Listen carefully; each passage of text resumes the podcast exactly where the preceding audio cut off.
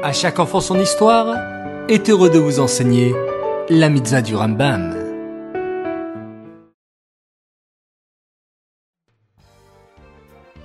Bonjour les enfants, Bokertov, content de vous retrouver, j'espère que vous êtes en pleine forme. Baou Hashem. Aujourd'hui, nous avons une mitzvah du Rambam, la mitzvah positive numéro 240.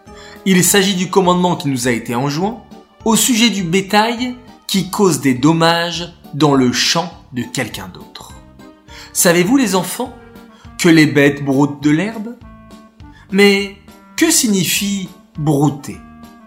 Cela veut dire manger pour un animal.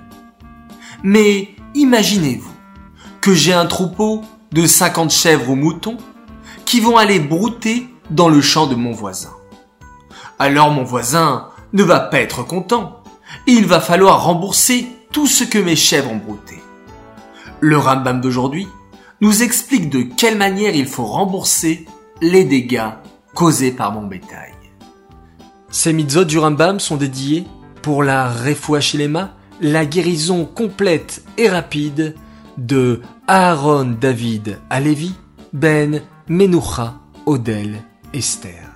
Et pour la Refuachilema, de Sterna Bateshka.